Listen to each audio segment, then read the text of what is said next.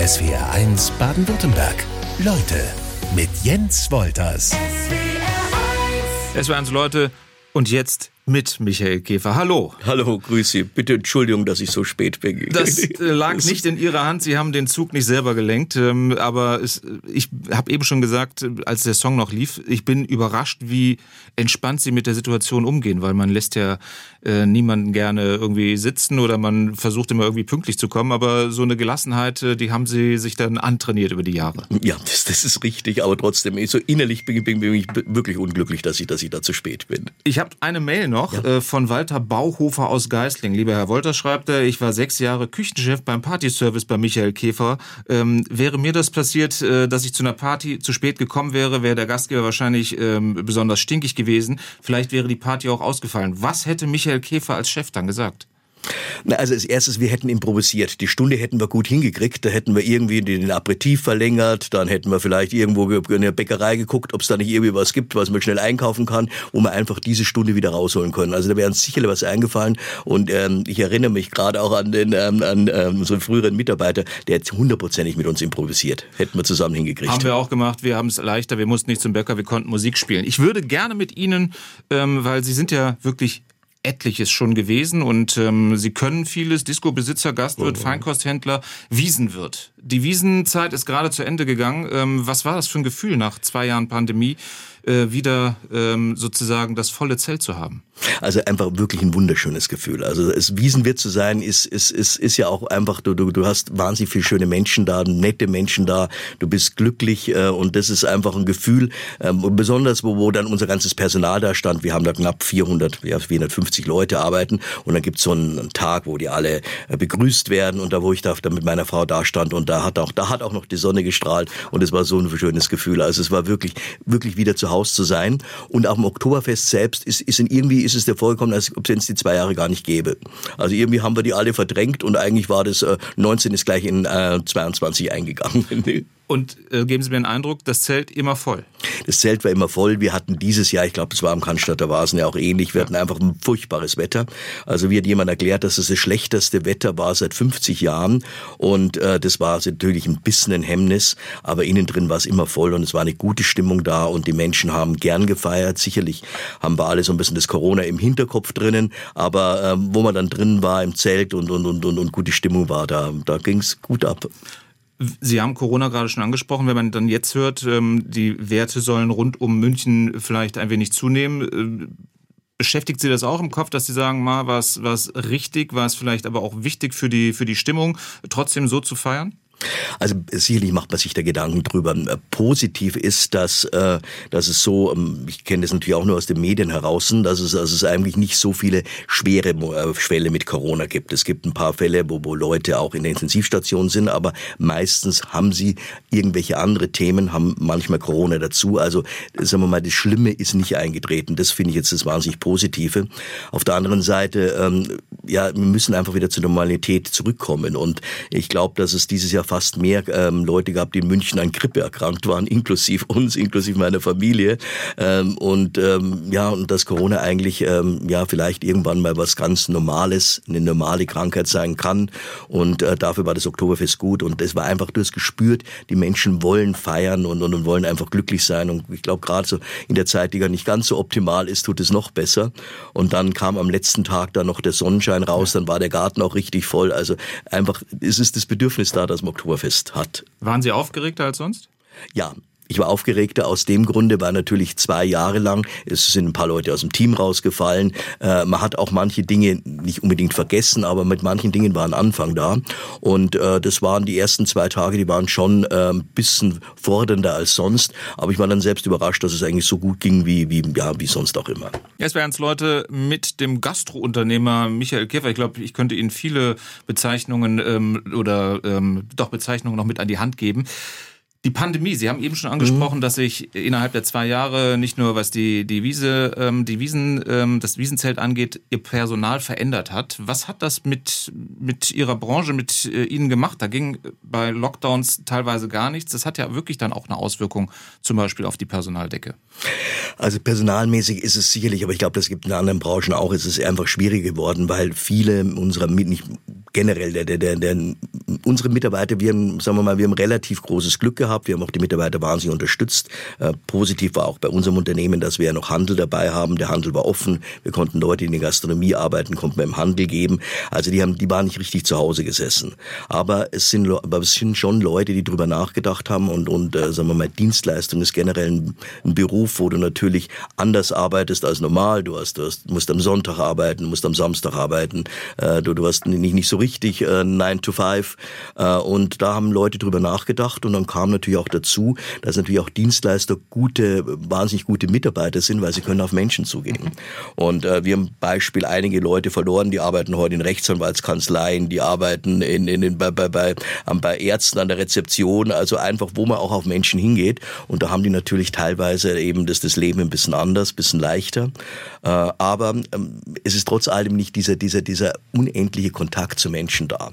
Und äh, das, das Tolle an meinem Beruf ist, dass, dass man einfach, äh, ja, dass man mit Menschen umgeht und wenn man Menschen gerne hat, dann kriegt man so täglichen Applaus. Mhm. Ja, du spürst es, du spürst es, dass ein, äh, dass ein Kunde glücklich ist, dass das Essen geschmeckt hat, sieht man, wann wieder Teller aufgegessen ist und, und all das, das kriegst du. Und da merken wir jetzt auch wieder, dass jetzt auch schon langsam wieder Leute zurückkommen. Also mir ist jetzt nicht Angst und Bang vor der Zukunft. Wir müssen drüber nachdenken, wir müssen über Arbeitszeitmodelle drüber nachdenken, was kann man besser machen. Also ich bin zum Beispiel ein Verfechter, dass, dass man ein bisschen was mit, mit, mit, mit ähm, Arbeitszeitordnung klein bisschen was machen würde. Ich sage jetzt wirklich klein bisschen was, weil wenn es ein bisschen besser wäre, dann könnte man, könnte man zum Beispiel eine Vier-Tage-Woche einführen, wo die Leute dann in diesen vier Tagen eben diese rund 38 Stunden hinkriegen. Äh, muss man ein bisschen mehr als acht Stunden, halt vielleicht neun Stunden oder was am Tag arbeiten. Wenn da ein bisschen eine Lockerung da wäre, glaube ich, kann man da interessante Modelle hinkriegen und die Leute können auch vielleicht eben dann drei Tage frei haben, können das auch mal am Wochenende machen. Ähm, Gibt es viele Herausforderungen für uns, aber Herausforderungen sind da, um sie zu lösen. Ja, habe ich gleich noch eine für Sie. Da ich möchte ich gar nicht so weit oder muss ich gar nicht so weit in die Zukunft schauen. Der anstehende Winter, steigende Energiekosten, mhm. das wird Sie auch betreffen. Wie bereiten Sie sich darauf vor? Also ich sag mal, wie, wie viele Unternehmer auch, wir, wir, wir gehen einfach, wir sind alles durchgegangen, was es irgendwo an, an in der Energie an Einsparmöglichkeiten gibt. Da wundert man sich immer wieder, was es alles gibt. Also das ist, das geht los vom, vom, von den Schriftzügen, die wir auf unseren verschiedenen Läden haben, dass wir die halt, dass die halt pünktlich um 20 Uhr ausgehen, äh, dass, dass die vielleicht ein bisschen bisschen später loslegen. Äh, man kann sehr viel in unserem, in der Gastronomie sehr viel über Kühlhäuser nachdenken. Äh, braucht man diese großen Kühlhäuser? Äh, gibt ruhigere Zeiten, da kann man das vielleicht durch, durch den, den, das eine Kühlhaus durch einen ganz kleinen Kühlschrank ersetzen oder kleineren Kühlschrank ersetzen, da zulassen. Ähm, einfach auch und die, die, die Mitarbeiter sensibilisieren, wo kann er einsparen. Und äh, ich bin da relativ zuversichtlich, dass man da sicherlich ähm, so diese 10, 15 Prozent, dass die möglich sind. Aber das heißt, man muss einmal wirklich nochmal komplett aufs ganze Unternehmen schauen, wo Auf geht alles. noch was? Und geht, muss in jedes Klein, muss in jede Kleinigkeit reingehen. Und es gibt so einen wunderbaren Satz, äh, äh, Kleinigkeiten äh, sind, sind, sind, sind wichtig, aber wenn, wenn du viele Kleinigkeiten perfekt machst, dann ist es wirklich Perfektionismus. Und es geht um das Thema auch. Also dass einfach hier in jeder Kleinigkeit sucht, wo gibt's was und da gibt's gute Stellschrauben. Die Anfänge Ihres Unternehmens, äh, die legte der Großvater mit klassisch einem Kolonialwarenladen. Wie ging es dann weiter? Und das ist richtig. Also ich muss, ich muss da den Großvater sogar ein bisschen auf die Seite nehmen. Das war die Großmutter. Die Großmutter. Wir hatten da schon richtig so, so Frauenpower damals schon in den 30ern. Und Gut. die Großmutter und Großvater kommen auch natürlich aus Baden-Württemberg, wo sonst her, sind dann äh, in den 30er Jahren nach München gegangen. Also Großmutter hat, äh, hat, hat dazu mit 18 bereits eine Metzgerei geleitet in Baden-Baden. Großvater hat, hat hier in, in, in äh, Feuerbach gelebt. Und ähm, irgendwie haben sie gemeint, ja, mit, mit, mit, mit, den Bayern kann man bessere Geschäfte machen. Das war in den 30er Jahren ja. so. In der Zwischenzeit ist es natürlich sicherlich anders. Und sind dann nach München gegangen und, äh, und ähm, ich bin auch irrsinnig stolz auf meine schwäbischen Wurzeln, weil Beispiel Großmutter hat das erste Mal mit 65 Urlaub gemacht. Also es war eine Frau, die Ach, unendlich fleißig war, gearbeitet hat und, und äh, ja, das meinem Vater, meinem Onkel mitgegeben hat und hoffentlich habe ich auch ein bisschen was davon gekriegt. Das, das scheint so zu sein, weil die, äh, das Unternehmen hat sich ja wirklich äh, wahnsinnig entwickelt. Sie haben ein Buch jetzt rausgebracht, Der geliehene geliehene Freund mein Leben als Gastgeber. Mhm.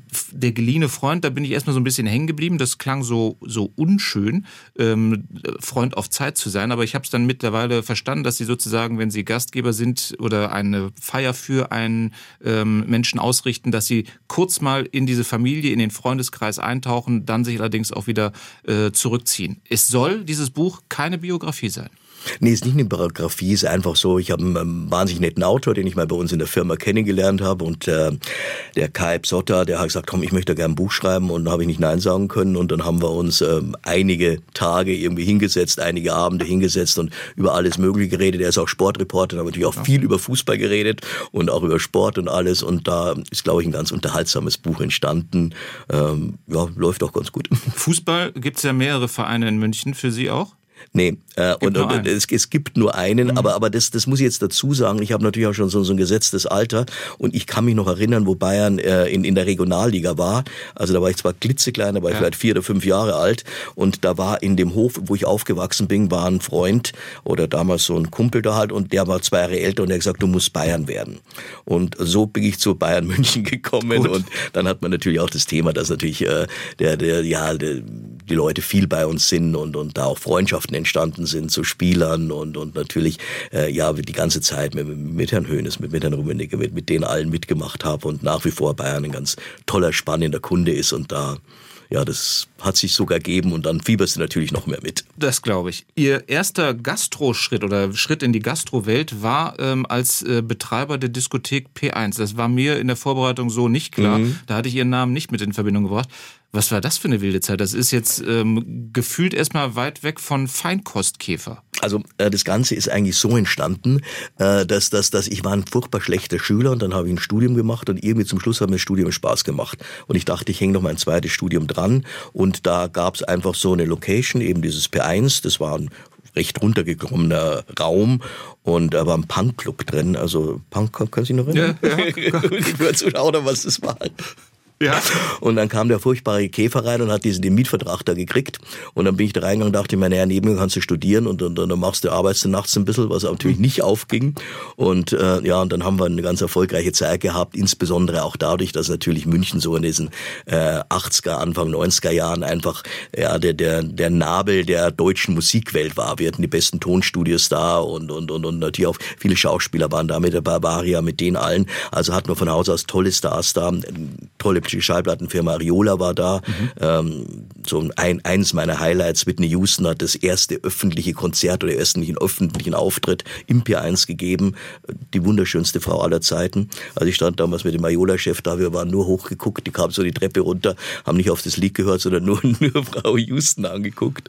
Und äh, ja, die ganzen Bands waren da und, und äh, war auch eine, in dem Sinne eine coolere Zeit, weil es natürlich keine Handys gab. Also die waren, wenn die da mal drinnen waren, dann sind sie nicht fotografiert worden und, und wenn dann Mick Jagger irgendwo in der Ecke saß und, und, und, und, und ähm, könnte sein, vielleicht irgendeine Dame, ähm, mit der geredet hat oder mhm. sonst was gemacht hat. Geredet. Dann war kein Foto, dann war kein Foto, war kein Foto da und und ja, und das war einfach eine tolle Zeit und ähm, für mich auch, aber äh, auch so ein Thema ist, und da bin ich wieder mal diesen schwäbischen Wurzeln dankbar, auch so ein Nachtclub ist Arbeit.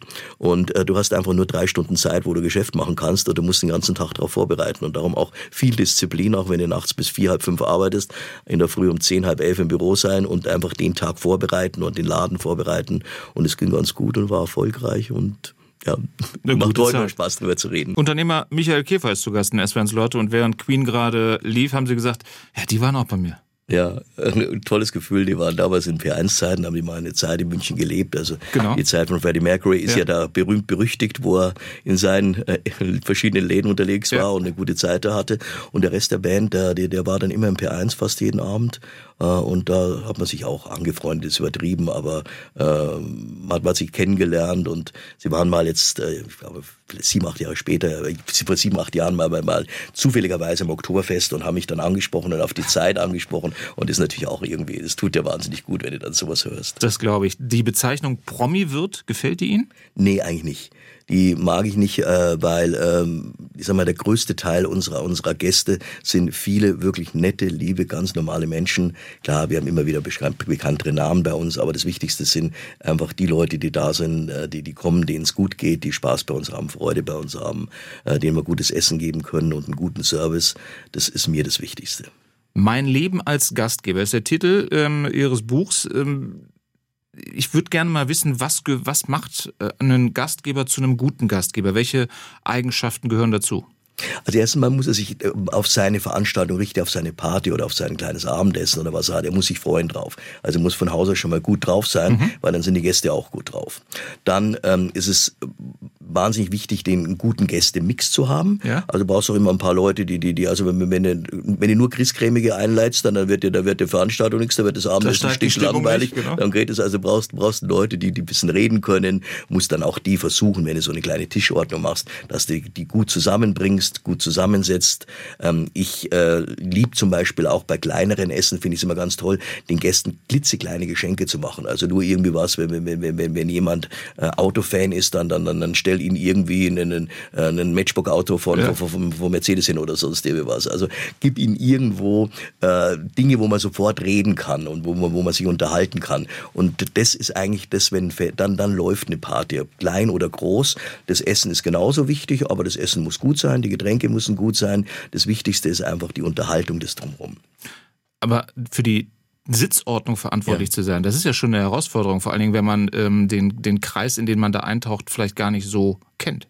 Das ist sicherlich ein bisschen schwieriger, aber ich sage mal, normale, normale Veranstaltungen sind ja schon so mit 20, 30 Leuten, wo man die meisten kennt.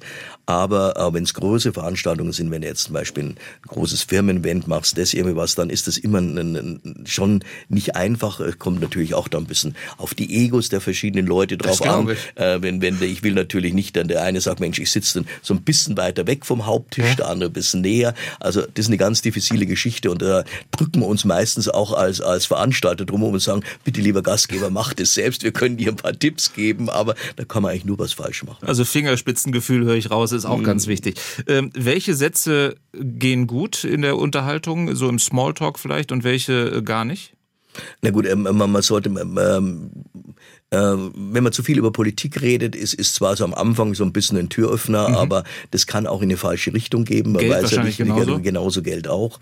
Also das sind so ein paar Themen. Also sicherlich ist das Thema mit Sport immer interessant. Ist das Thema, ja, wo waren, waren im reinen Smalltalk, wo, wo, wo was hat man im Urlaub gemacht, ja, was hat man da gemacht. Aber äh, toll ist auch, wenn, wenn du den, den, den, die Person neben dir ein bisschen öffnen kannst. Wenn die Person einfach ein bisschen aus dem Leben was erzählt und da was erzählt und daraus ein Gespräch kommt. Also einfach äh, ja, ein guter Tischnachbar öffnet, öffnet den, die andere Person daneben. Wenn es jetzt nicht die große Veranstaltung ist, sondern Sie haben ähm, einen, einen, Gast angekündigt bekommen, der zu Ihnen kommt, egal ob bekannt oder nicht bekannt, bereiten Sie sich auf den vor, dass Sie dem vielleicht irgendwie so ein, so ein, so ein Häppchen als Satz hinwerfen können, dass man ein Thema hat? Ähm, ja, ähm, bisschen, das ist, das ist, also es ist schon ganz gut und da ist natürlich heute das Thema Google wahnsinnig gut. Also wenn du, wenn du jemanden, wenn du jemanden nicht kennst, dann, dann mal guck, schauen, was kann man ein bisschen, was kann man ein bisschen da rauskriegen ja. und kann dann gleich loslegen. Also das ist sicherlich der perfekte Tischnachbar, legt dann gleich los und hat sich da ein bisschen was vor, ja, öffnet einfach das Gespräch. So ein Satz, hat's geschmeckt, den gibt's von Ihnen nicht. Nee, der ist schrecklich. also wenn die Lokal kommt oder der, der, der, Kellner kommt und sagt, hat's geschmeckt, also jetzt, Entschuldigung, wenn ich jetzt bayerisch rede, ja. dann sind Sie in keinem guten Lokal. Was ist denn besser? Was ist die bessere Alternative? Also erst, Sie haben ja eben von Applaus gesprochen. Was ja. ist denn Ihr Applaus? Ist Ihr Applaus ein zufriedenes Gesicht beim Rausgehen oder ein angemessenes Trinkgeld? Nee, ein zufriedenes Gesicht beim Rausgehen. Das, das ist der echte Applaus, den du kriegst. Das ist das Trinkgeld wird auch manchmal so, äh, ja einfach gemacht, aber die wirkliche Wertschätzung ist äh, dem, dem, dem Servicepersonal gegenüber, wenn, wenn, wenn, wenn, du sagst, Mensch, mal einen wunderschönen Abend, äh, sich wirklich vielleicht auch verabschiedet, genauso die Servicekraft natürlich auch. Und wenn man einfach spürt, da ist ein Lächeln da, genauso auch, wenn, wenn, wenn der Teller leer gegessen ist oder aber manche Essen können einfach nicht so viel essen. Du siehst ganz genau, wie, wie so ein Teller dann, äh, wenn der so durcheinander ist, dann mhm. hat es den Leuten nicht geschmeckt. Aber wenn es irgendwie alles einigermaßen ordentlich ist, was man, wenn man was übrig lässt, also ja. ich bin ja eine Generation, die alles auf isst, dann äh, siehst du auch den Leuten hat's geschmeckt und das, das tut einfach gut. SWR 1 Baden-Württemberg. Leute, wir nehmen uns die Zeit.